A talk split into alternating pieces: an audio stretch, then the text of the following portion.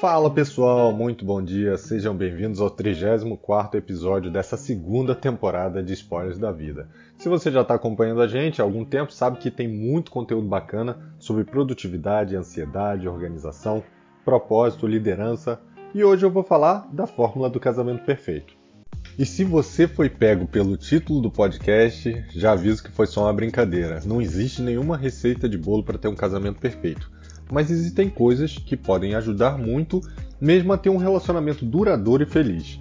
E esse tema, ele apareceu porque nessa última semana eu estava assistindo uma série da Netflix chamada Casamento às Cegas, não sei se vocês já viram, né? Ah, Bruno, mas beleza, você perde tempo assistindo essas séries bobas?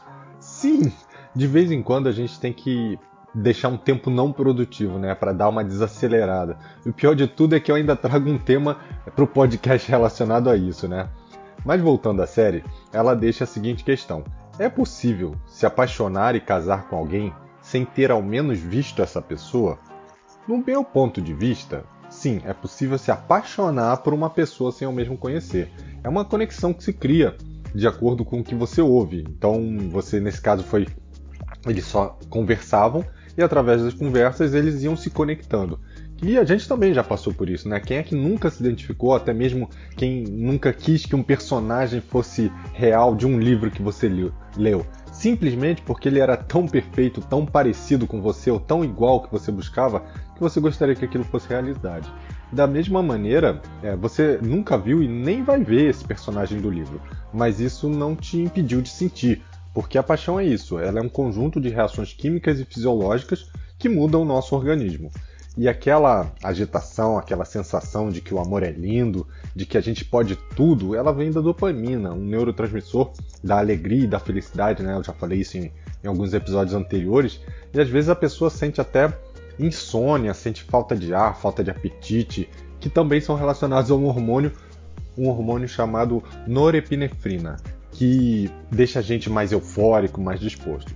Às vezes, é, essa sensação ela é tão forte, tão forte, que é, as pessoas chegam a, chegam a pedir a Deus, chegam a fazer simpatia, elas fazem de tudo para que essa pessoa fique com ela, né? Para que esse relacionamento dê certo. E o que acontece quando existe um distanciamento? Quem é que nunca passou por isso, né? Aquela síndrome de abstinência, o mau humor, aquela vontade de não fazer nada. Olha como a paixão é, nesse primeiro momento de um relacionamento, ela pode mudar a nossa vida, ela pode influenciar tanto positivamente, né, com essas sensações, com essa motivação, quanto negativamente, dependendo desse distanciamento. E isso influencia todo o nosso ambiente. E é muito linda a paixão, né? Na série isso também acontece. Ninguém tem defeito, todos se amam e quando eles se conhecem, finalmente é só para reforçar aquele sentimento que já estava plantado. É uma verdadeira lua de mel antecipada. Aí começa a descarga de estrogênio e testosterona, que também acontece com a gente na vida real, que são os hormônios sexuais. E já imagina como é que ficam os casais, né? Um calor, aquela vontade de ficar junto o tempo todo. Um beijo já é suficiente para você ativar o corpo todo e os pensamentos mais quentes. Mas essa etapa do relacionamento, ela é igual ao Instagram, né? Ela só tem foto bonita, só tem momentos bons, só tem novidades. O fato é que a vida real não é assim. Aí quando as diferenças, sejam elas diferenças de valores, de crenças, de opiniões, elas aparecem, e aí começa a próxima etapa que é uma etapa de ajustes. E nessa etapa de ajustes, que a maioria dos casais e dos relacionamentos é, acabam terminando, mesmo antes de um casamento. Eu estou falando de um relacionamento como um todo. É querer mudar o outro, independente se a razão da mudança é boa ou ruim, isso acaba fragilizando os relacionamentos, porque isso é traduzido como desrespeito e às vezes até medo. Medo de não ser aceito como é, medo de que o outro deixe de gostar de você, raiva por não respeitar os seus desejos, as suas ações. Isso traduz na liberação de cortisol, de adrenalina, é, outros hormônios aí, por isso que eu falo que é tudo fisiológico, e isso gera ansiedade, gera insegurança, gera insônia, gera taquicardia, e às vezes o gostar do outro é tão grande que a gente acaba se anulando, aceitando o que é imposto. Ah, eu não quero que você fume. Então a pessoa para de fumar, eu não quero que você saia com seus amigos. Então a pessoa para de sair com seus amigos, eu não quero que você deixe a casa bagunçada. E aí a pessoa tem que se mudar para se adaptar, para não correr o risco de perder aquele outro que, que te trouxe sensações tão maravilhosas, que te trouxe essa paixão tão grande, né? Mas você realmente acha que essa situação é algo sustentável? Não, né? Não por muito tempo. E aí é que quando começam as farpas, o desrespeito, as brigas, os jogar na cara, que os relacionamentos perdem um rumo e raramente conseguem retomar. E o que, que acontece com quem sobrevive a essa etapa? Essa, essa é uma etapa que é quase uma etapa contínua, né? Ela é uma etapa muito longa, porque quanto mais você se envolve com a pessoa, mais você conhece seus valores, as suas crenças, a sua história de vida, como é que ela se comporta diante de situações específicas, como é que ela lida com uma vida a dois. E aí, essa fase ela começa lá no início do namoro.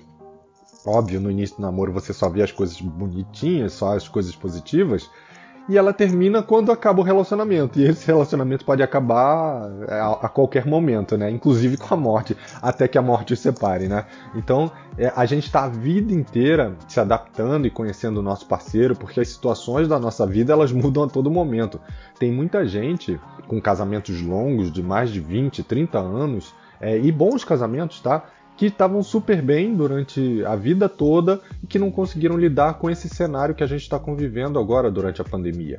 Como ambos trabalhavam longe durante o dia, eles acabavam não, não tendo um, um, uma vivência muito grande, uma convivência muito grande, né? Ou por longos períodos. Então, é, essa fase que é contínua agora é, acabou desestabilizando. Mas, é, enfim, isso daí pode acontecer independente da pandemia. O que eu quero trazer aqui é que a, a gente não está preparado para todos os cenários que podem acontecer. Por isso que essa fase de é, entendimento e de aperfeiçoamento do relacionamento, né, ela, ela é contínua. Mas depois de um tempo, o que acontece é que essa fase ela estabiliza, o relacionamento ele fica uma coisa gostosa, uma coisa prazerosa, plena. Então, isso que é o importante. Mas que fique claro aqui uma coisa: a fase da paixão passou. Então, não tenha a, a, ideia de que, nossa, todas aquelas sensações maravilhosas vão voltar. Não. Todas aquelas sensações foram substituídas por outras que não têm a mesma intensidade, mas que trazem uma coisa mais acolhedora, uma coisa mais pôr do sol na praia, mais dormir de conchinha, só que para sentir o cheiro, sem segundas intenções. Então o relacionamento ele muda um pouco. E aí a gente chega aqui no ápice do podcast, né? Como fazer o casamento perfeito. E a verdade é que não existe casamento perfeito, existe aperfeiçoamento dos casais. A primeira coisa errada é, num casamento, principalmente no início, é aquela frase: eu preciso que respeite a minha individualidade. Essa frase, ela tá totalmente correta, tá? Ela não tá errada não. Mas na maioria das vezes, é, se você apertar a tecla SAP ali para entender o que realmente está sendo dito, o que está sendo dito é: não olhe por aí porque você vai achar os meus segredinhos. E quando você se sente mal porque o seu parceiro ah, olha o seu celular, vê seu e-mail, seu Facebook, seu Instagram, é porque você ainda não virou aquela chave de que o relacionamento só vai dar certo quando você não tiver mais nada a esconder. É, e isso é fundamental. Eu sei que isso é normal, muito normal, inclusive no início dos relacionamentos. Às vezes existe um passivo de relacionamentos anteriores que você tem medo que gere insegurança, atrito, ciúmes, é, seja isso um grupinho de amigos solteiros que ainda fala de, das meninas, ou manda foto, manda besteira, ou daquele cara que, que você estava paquerando e aí não deu em nada na época e de repente ele manda um oi sumida. Então, assim, isso acaba virando aquele medo de que o seu parceiro veja uma coisa que você não quer que ele veja. É, o fato é que você não tem que esconder isso. Nada disso faz a menor diferença, porque agora você está com ele. Se você falar que tem um grupo de amigos solteiros que manda besteira e que é só besteira mesmo, ela pode até ficar com ciúmes, mas sabendo que você não vai esconder isso dela, vai passar. O ciúme vai vir, ela vai falar: você continua no grupo, continua vendo, continuo. Ah, tá. O máximo que ela vai reclamar é que ela não quer que você veja isso, mas isso não muda o relacionamento de vocês. E se ele também souber que existiu uma pessoa que do seu passado que vai te mandar uma mensagem e, e é um cara que você estava paquerando antes, o fato de ser passado é, é, imutável. Beleza, você já fez isso, ele não vai sumir. O máximo que você pode falar, ah, ele vai mandar uma mensagem, eu não vou responder, eu não vou dar é, espaço para que ocorra nada. Então é isso. E quando, e quando eu falo de individualidade, Eu estou falando de outras coisas, eu estou falando de coisas que são importantes realmente para você. Como, por exemplo, desde ir à igreja, jogar futebol com os amigos, encontrar as amigas para jogar conversa fora, visitar a família, respeitar a religião. Tudo isso são questões individuais e que sim, essas devem ser respeitadas. Porque tentar mudar vai gerar um desgaste desnecessário e que muitas vezes acaba com o relacionamento. É o cara que fala: ah, não, eu não quero mais que você vá na igreja. Pô, mas se é uma coisa da religião da pessoa, é, isso vai contra os valores dela. Ah, é, eu não quero que você visite sua família, sua mãe, seu irmão. Gente, isso não dá certo. O fato é esse. O segundo ponto importante é a competição no casamento. É, quem, quem nunca viu um, um, um, casal né, que um precisa mostrar que é melhor do que o outro? Ninguém precisa ganhar do outro. Ninguém precisa ser melhor do que o outro. Acho que é, esse é o grande divisor de águas do casamento. Quando você para de se preocupar em ser melhor do que o seu parceiro e passa a ser um colaborador, a entender o que você pode fazer para o outro, para que o outro seja melhor, mesmo que não seja sua área de conhecimento, mesmo que não seja é, sua área de, de aprendizado, que você só contribua ouvindo, isso já é o suficiente para que o outro se sinta suportado. Muitos casais, eles não apoiam uns aos outros. Cada um pensa no seu melhor para poder dizer que é o mantenedor da casa, para poder falar que comprou isso ou aquilo, para ter um título que joga no, no, ego e às vezes até justificar coisas que não deveriam ser justificadas, como por exemplo, ah, eu trabalho até tarde para manter a casa, por isso eu quero chegar e eu quero ter a liberdade de jogar bola com meus amigos. É, eu não tenho tempo para ficar com as crianças porque o meu emprego é de gerente e ele exige que eu trabalhe nos finais de semana. Ah, eu pago as contas da casa, o mínimo que eu espero é que a comida esteja pronta e a casa limpa. Olha, são, são frases tão, tão ridículas que se você parar para pensar, parece que ah, o relacionamento é unilateral, né? O casal pode até ter um emprego e ser exigido, é, mas o que precisa existir é cumplicidade, é parceria, para que no momento em que um precisar do outro, o outro apoia, não tenta se colocar como vítima, porque também trabalha, porque também tem problema, porque também tem muita coisa a fazer. É, todos nós temos, ainda mais agora, é, trabalhando de casa, né? Se, se um não apoiar o outro no seu crescimento, a gente vai acabar podando um ao outro. Porque um dos dois, ou às vezes até os dois, vão acabar tendo que desistir dos seus sonhos, desistir das suas carreiras, desistir de achar um equilíbrio. E eu acho que é, é, se a gente entender esse equilíbrio e cada um souber ceder um pouco, apoiar um pouco, ajudar um pouco, é, essa perda não seria necessária. E, e, por último, é, pequenas coisas fazem diferença. E aqui vem a brincadeira com o título, né? Às vezes o, o simples fato de lavar a louça é o suficiente para demonstrar a sua atenção, o seu carinho pelo outro, né? Eu, por exemplo, odeio lavar louça, não gosto mesmo. Mas eu sei que em alguns momentos, em dias corridos, em dias mais complicados, isso faz total diferença na sensação, no sentimento no final do dia. Pode ser um dia exaustivo, do tipo, ah, eu tô cansada, vou deitar, vou dormir porque realmente foi um dia exaustivo, ou pode ser um dia, e aí, o que, que a gente vai fazer junto? Porque sobrou um tempo, porque a gente dividiu as responsabilidades, a gente dividiu o que precisava ser feito para aquele dia acabar ou para aquelas tarefas do dia acabarem mais cedo. E isso pode ser dos dois lados, tá? Porque eu também às vezes tô cansado, eu, eu não quero fazer janta e, e ela tá, é, também tá cansada. Então não existe isso é só meu ou isso é só dela. A gente busca o equilíbrio.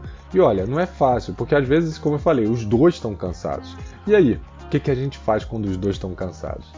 Aí a gente para e fala: vamos fazer um lanche, abrir um vinho e a louça fica para amanhã. E às vezes é só isso que você precisa: parar, respirar e virar a página para começar no dia seguinte com energia de novo. Então, resumindo aqui, que eu acho importante para um casamento dar certo, individualidade sem segredinho, complexidade sem competitividade, equilíbrio sem drama e tudo isso dando certo, vinho sem preocupação, que aí você termina o dia muito bem, tá bom, pessoal? Essa foi a dica dessa semana. Foi um bate-papo mais tranquilo, falando sobre casamento, não só pelo tema da série que eu tô assistindo, mas eu também vou fazer 15 anos de casado. É, daqui a pouquinho, daqui a 18 dias eu tô fazendo 15 anos. Então aproveitei para trazer esse tema para falar um pouquinho de coisas que influenciaram positivamente a, a minha evolução no meu casamento. Que ele também começou com todos esses problemas que a gente acaba falando por aqui. Então, assim, a experiência às vezes faz uma diferença enorme. Então é isso, pessoal. A gente se vê. Se você gostou, Curte, compartilha e a gente se vê semana que vem. Um abraço e até lá. Tchau, tchau.